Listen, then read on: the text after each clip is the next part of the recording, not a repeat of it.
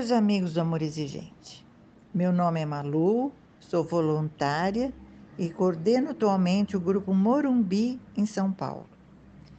Eu participo do Amor Exigente há 18 anos. Hoje vou falar sobre o décimo princípio básico, que é a cooperação, cujo enunciado é: a essência da família repousa na cooperação e não só na convivência. Diferentemente do que se falava, que família é um grupo de pessoas que vive sob o mesmo teto. O que diferencia uma família é a cooperação das pessoas que ali habitam. Através dos princípios básicos do amor exigente, nós vamos entendendo o que nós somos, analisando os meus limites, colocando a posição da família e aprendendo a superar obstáculos para tomada de atitude. Vamos tratando nossa culpa, né? vamos nos modificando para sermos pessoas melhores e darmos uma, um norte para os nossos problemas. Com esse princípio da cooperação, pretende-se, com esta atitude, promover a união da família, fazendo com que todos atuem para o bem de todos. Por quê? Por que esse princípio aparece? Porque esta atuação, essa importância da cooperação dentro dos princípios do amor exigente.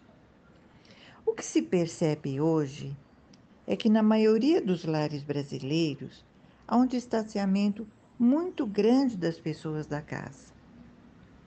É comum ver adolescentes em seus quartos com portas fechadas que saem de lá apenas para almoçar, para jantar e não se relacionam com as pessoas da família. São verdadeiros hóspedes né, não participam em nada da casa, muito menos das suas tarefas. Isso tudo causa uma sobrecarga de trabalho para as pessoas, em especial para as mães, que ficam sobrecarregadas, né? Porque esse modelo de mãe maravilha não é benéfico para a família, de acordo com o amor exigente embora seja muito bom para os filhos, muito cômodo para os filhos. Eles não participam da casa, dos problemas da casa, não, não cooperam com nada, então eles só desfrutam. E isso não é bom. Daí, essa sugestão que né, traz esse princípio é que todos devem cooperar com alguma coisa, conseguindo com isso benefícios muito importantes. As mães dizem que aos filhos ajudam esporadicamente. Ah, meu filho me ajuda, ele é bonzinho, às vezes ele arruma a cozinha tal. Mas o que se propõe esse, esse princípio é uma forma regular de ajuda, que ele seja responsável por alguma tarefa da casa. Isso é didático, é disciplinar. Esta tarefa é de fulano de tal. E ali ele vai dar a marca dele.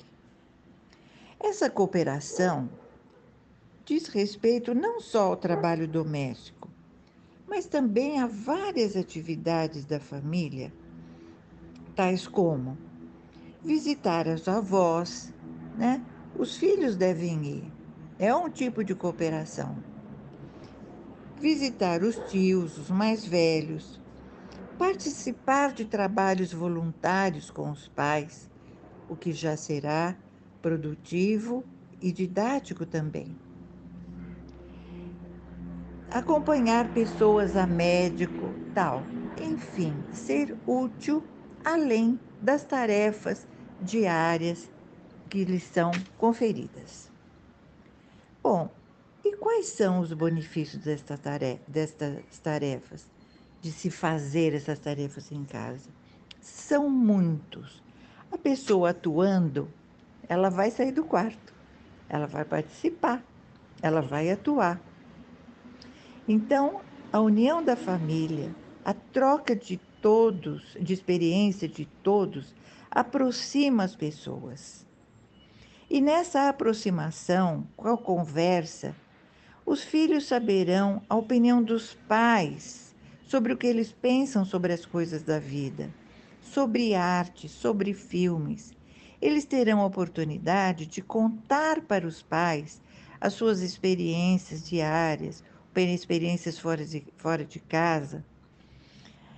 E terão um exercício de convivência que vai ensinar as pessoas a trocarem ideias, a se respeitar, inclusive.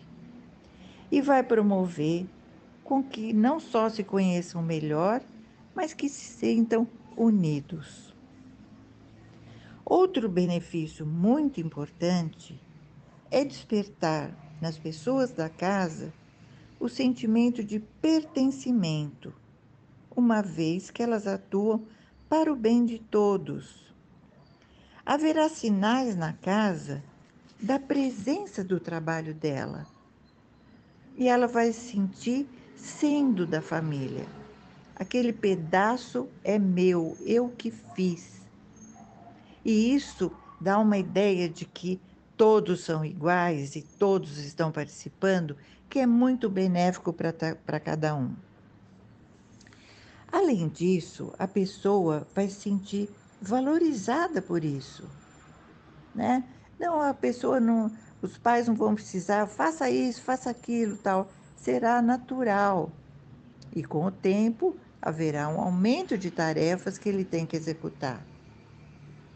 Ele sentindo valorizado vai levar à autoestima, que é tão necessária para o tratamento de dependência química. É uma forma muito simples que vai levar a isso. Pergunto: isso é fácil? Não, não é fácil. Principalmente no caso do dependente químico, que reluta em obedecer, reluta em aceitar as tarefas. Mas o que o amor exigente nos ensina é que uma coisa por vez, dentro do seu limite, uma tarefa fácil, que seja execuível no começo, uma coisinha pequena que vai aumentando gradativamente e todos nós vamos sentir que dá resultado. Né? Cada um vai ter a sua tarefa em casa e isso vai resultar para benefício de todos. É uma sementinha que nós vamos colocando para chegar ao nosso objetivo de uma família funcional. E como dizia o padre Haroldo, a cooperação requer bondade, porque ele vai ter que sair de si mesmo para ajudar o outro, paciência para executar diariamente, para aprender novas tarefas, delicadeza, né? não é os tapas e trambolhões que se ensina né? A delicadeza faz parte, ensina um ouvir o outro, o comportamento de um afeta o comportamento do outro. E humildade em servir. Essa humildade em servir, em fazer as coisas para os outros, é muito importante. E o Padre Haroldo evidencia isso nesse princípio, que é a cooperação.